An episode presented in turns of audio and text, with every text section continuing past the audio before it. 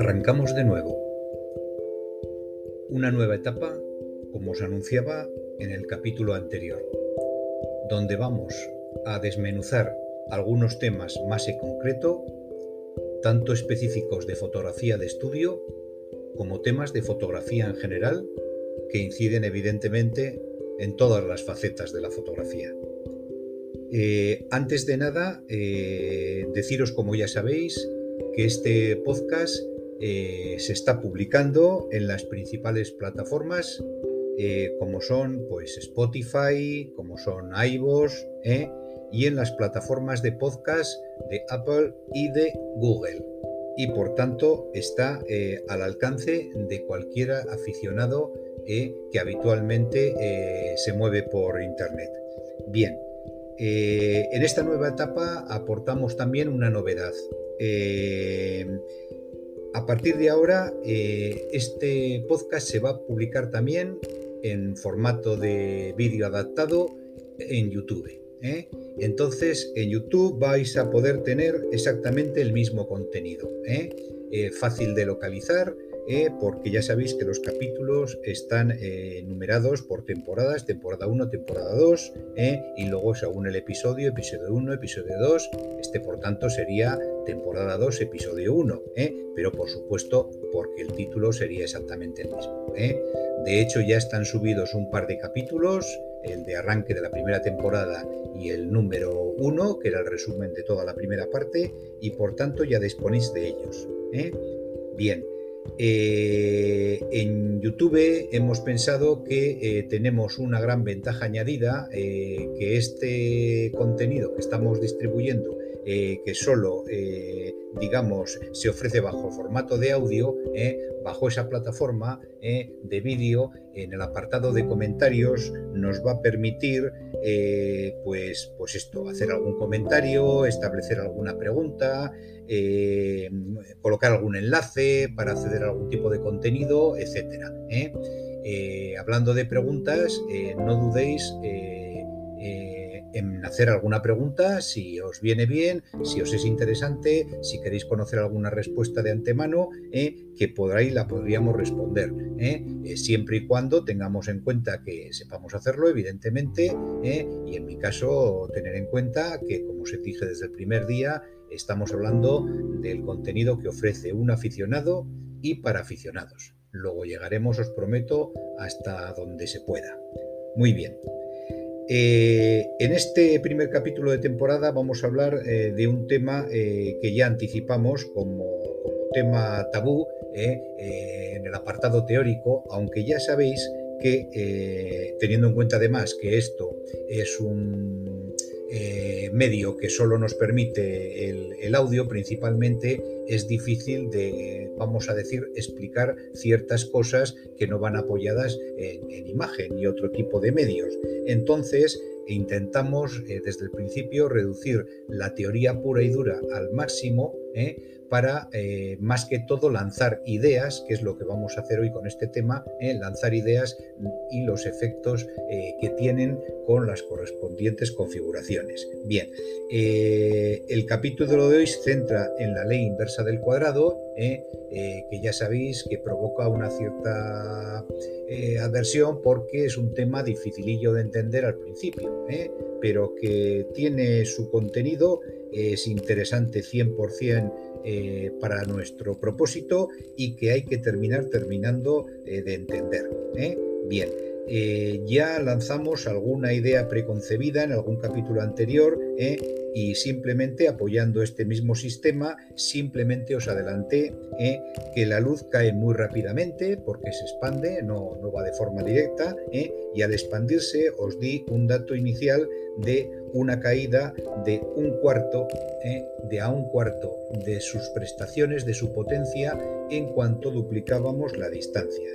¿Eh? Hablamos que si de un metro eh, de la posición del, flash sobre el sujeto pasábamos a dos, se reducía el 75% la potencia de la luz y por tanto solo llegaba un 25%. Eso está claro. Bien, siguiendo en esta idea, os diré que como esta caída es en cada múltiplo doble de distancia cuatro veces, sería lógico matemáticamente decir que si el sujeto estuviera a 4 metros de la fuente de luz, nos llegaría solamente la cuarta parte del 25% y por tanto nos llegaría un 6%. ¿eh? Por el mismo motivo, a 8 metros nos llegaría solamente un 1,5% y a 16 metros, que sería otra vez duplicar la distancia anterior, nos llegaría nada más que un 0,35% de la potencia de luz inicial. ¿Por qué decimos todo esto? porque, eh, y es una de las cosas eh, aparentemente difíciles de entender, así como la caída, digamos, eh, como podéis ver al principio de esta expansión de la luz dentro de su alcance es muy brusca, en porcentajes tremendos, desde ese 75% en el primer escalón, en el último, en el último, si hacéis cálculos, en el último metro, en el último metro, hasta esos 16, solo perdemos un 0,05 de esa potencia. Y por tanto, ¿qué quiere decir esto? ¿Eh? Eh, vamos a ver luego qué efecto tiene eh, cuando hablemos del contenido de este capítulo, pero es muy importante saber de antemano que la pérdida al final es muy escasa. Muy bien, veremos esto en qué se traduce. luego os lo recuerdo. Bien, vamos a simular una situación eh, de un fondo, eh, de un modelo, un sujeto y nuestro flash. Eh. El fondo vamos a establecerlo en, distancias, que es de lo que vamos a hablar principalmente en este capítulo, que de eso va la ley de inversa del cuadrado. Se llama precisamente ley inversa del cuadrado de la distancia. Vamos a imaginar, por redondear cifras, que está a un metro de nuestro modelo, ese fondo. Y a su vez vamos a imaginar también que ese sujeto ¿eh? está a un metro también del flash, ¿eh? de nuestra unidad de iluminación. Esto es eh, el principio de partida, vamos a decir la opción A de la que vamos a comentar. Recordar, recordar que mm, si decimos de momento que tenemos a una cierta distancia el sujeto del fondo, estamos de alguna forma evitando la aparición de sombras, ¿eh? de sombras de, dentro del ¿eh? que incidan en el fondo, ¿eh? que provoca el sujeto al iluminarlo el flash, puesto que lo tenemos ciertamente separado y según como pongamos el tipo de iluminación, la dirección, como hablábamos de las diferentes posibilidades en otros capítulos, evitaremos estas sombras. Bien, salvo evidentemente que tengamos un fondo negro. Si tenemos un fondo negro, ¿eh? no existirán esas sombras. ¿eh? Bien, eh, en cuanto a la otra distancia a tener en cuenta, la de flax sujeto, no la de fondo sujeto, evidentemente podríamos tener en cuenta, hablando de la distancia, que de alguna manera pensemos en si nos interesa que la luz del flash contamine o no contamine el fondo. Y esto no solo tiene que ver con la distancia, como vamos a ver a posteriori, ¿eh? a la que se encuentra eh, directamente la iluminación del fondo, sino, como dijimos, con la dirección de la luz, ¿eh? si era completamente frontal, si era más lateral o si era rasante, era lateral, en el cual estábamos evitando contaminar el fondo, salvo que lógicamente nos interese por algún motivo, que hay muchos esquemas que sí nos interesa. Bien.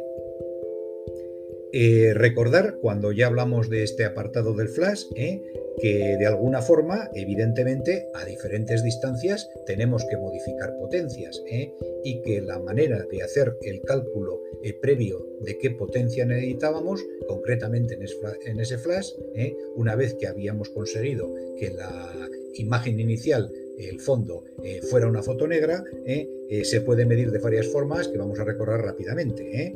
Que no tenemos ningún medio, pues fijarnos en el histograma, que esté bien distribuido, del que llamaremos con más profundidad en otro, en otro capítulo, tener el detector de altas luces activadas, para que si derecheamos, como se dice, el histograma, lo acercamos hacia la derecha, o sea, a valores de altas luces, no nos produzca zonas quemadas, y eh, si tenemos algún otro tipo de medio, como ya avanzamos en el capítulo anterior, eh, por ejemplo un fotómetro, pues ya comentamos cómo se utiliza para medir eh, la potencia de este flash después de haberle metido los parámetros de la cámara. Y nos da exactamente lo que queremos conseguir. O tal vez eh, vamos al caso de tener el equipo conectado al ordenador a través de Tethering y lo que vemos es directamente en la pantalla el reflejo final de esta, de esta, de esta potencia que hemos aplicado en la escena y por tanto pues es eh, la imagen vamos a decir perfecta y nos limita el sistema eh, comúnmente llamado de prueba-error porque nos acercamos eh, bastante en cuanto vemos qué efecto nos ha producido ya en la primera toma. también es verdad que con la experiencia, poco a poco, y esto se nota enseguida, aunque seamos principiantes, cuando tenemos nuestra zona controlada, y es un estudio y por tanto es más fácil porque sabemos dónde tenemos normalmente, a qué distancias colocados los fondos, eh, los sujetos, eh, la cámara y tenemos además de alguna forma un conocimiento extremo de nuestros propios medios, sobre todo el flash, pues sabemos qué potencia tiene y rápidamente a lo mejor enderezamos una luz que se ha quedado corta porque vemos casi al vuelo pues que necesita dos pasos más y lo subimos directamente y casi acertamos si no es a la primera a la segunda. Bien, eh, supondríamos que en vez del caso A, de un metro de distancia de sujeto al fondo y de un metro de distancia eh, de sujeto al flash fueran dos metros y por tanto estuviéramos duplicando eh, la distancia que tendríamos entre el flash y el sujeto, manteniendo el metro que hemos dicho del sujeto al fondo. Bueno, tener en cuenta que en este segundo caso como hemos separado el sujeto del flash, ¿eh? no nos olvidemos que evidentemente, como hemos comentado, tenemos que subir la potencia, claro, porque si no, no vamos a conseguir la misma exposición ¿eh? y subiremos la potencia en base a los resultados que hemos obtenido de los medios anteriores. Bien, ¿eh? pero que no se nos olvide que también tenemos que hacer otra cosa. Si, por ejemplo, hemos optado por un sistema en esquema de luz de tipo Rembrandt, por ejemplo, el famoso entorno de 45 grados elevados y en inclinación, ¿eh? y también 45 grados en lateral, ¿eh? ni luz totalmente lateral, ni luz totalmente frontal. Evidentemente, si retrasamos eh, la luz, estamos retrasando el trípode donde va apoyado, ese trípode lo debemos de elevar para que el flash quede más elevado y la luz incida exactamente igual que como estaba incidiendo en el mismo ángulo hacia el sujeto, hacia el modelo porque si no, evidentemente la luz se nos iría al suelo. ¿eh? Yo creo que es evidente y no tiene más comentario. Bien, tanto en la opción A como en la opción B, ¿eh? cuando hemos mantenido el primer metro de separación entre el sujeto y el flash, como en la opción B, que lo hemos duplicado, vamos a ver qué efectos tiene esto. Y aquí es donde entra claramente, como os anticipaba, ¿eh? La ley inversa del cuadrado. ¿eh? Como os decía, os voy a lanzar unas ideas, ¿eh? sin ser excesivamente farragosas ni teóricas, para que veáis en la práctica en qué se traduce esto. Bien, eh, entonces centrándonos en, el efecto del flash sobre el sujeto cuando hemos inicialmente mantenido una distancia, el apartado A, todo a un metro. Si estamos cerca, cerca, ¿eh? como en este primer caso, estamos cerca, la luz del flash está cerca del modelo, ¿eh? vamos a conseguir, vamos a conseguir que el contraste sea mayor, el contraste de la fotografía sea mayor. ¿eh? Quedaros con esto. Y además lo comprobaréis personalmente. Vamos a conseguir también que la luz sea más suave. Otro punto muy importante, ir tomando nota. Recordar que a propósito de esto, de la luz suave, ya lanzamos un contenido que no tiene que ver directamente con esto, pero dijimos, el tamaño del modificador también influye en esta circunstancia. Y a cuanto mayor sea el tamaño del modificador, ¿eh? tenemos luz más suave. ¿eh? Recordar que la luz suave es la diferencia ¿eh? entre la progresión que hace de sombras a luces, cómo se degrada suavemente. Y por tanto ahí tenemos dos temas que influyen en que la luz sea más suave. ¿eh? El tamaño del modificador y como estábamos diciendo, ¿eh? que la distancia de la iluminación del flash al sujeto sea corta. ¿eh? Por último, por último, dentro de esta cercanía, conseguiremos un fondo más oscuro.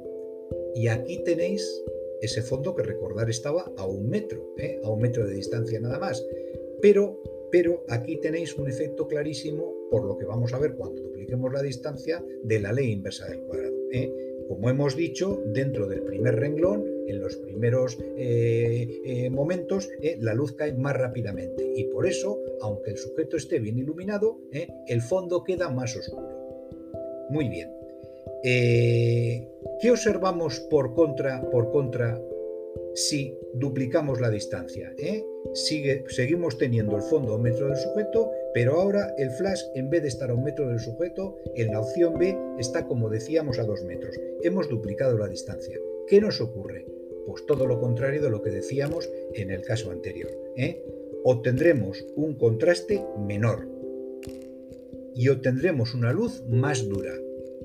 Recordar por lo que acabo de decir que no tiene nada que ver una cosa con la otra. ¿eh? El contraste es la diferencia entre las zonas, vamos a decir, más fuertes, eh, más iluminadas y las más oscuras, ¿eh? y sin embargo, la luz suave o dura o dura es como va esa transmisión de la sombra a la luz y viceversa, de forma degradada o brusca, que es la luz dura. Por tanto, son dos conceptos distintos.